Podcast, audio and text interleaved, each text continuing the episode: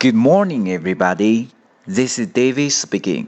大家好，我是 David 老师，欢迎来到乐成宏恩线上口语团 A 组，Day three hundred and eighteen. Here we go. 今天我们来学一个实用短句。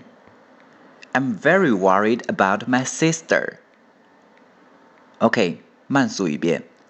I'm very, very 我们注意，v v 刮下唇，very worried worried about about 注意 o u 的发音，ow 老虎音，ow about my my sister sister OK。 连起来，I'm very worried about my sister。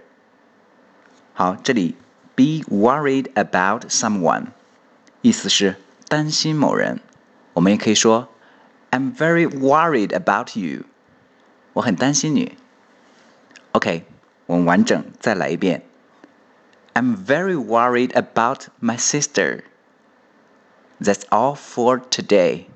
See you next time.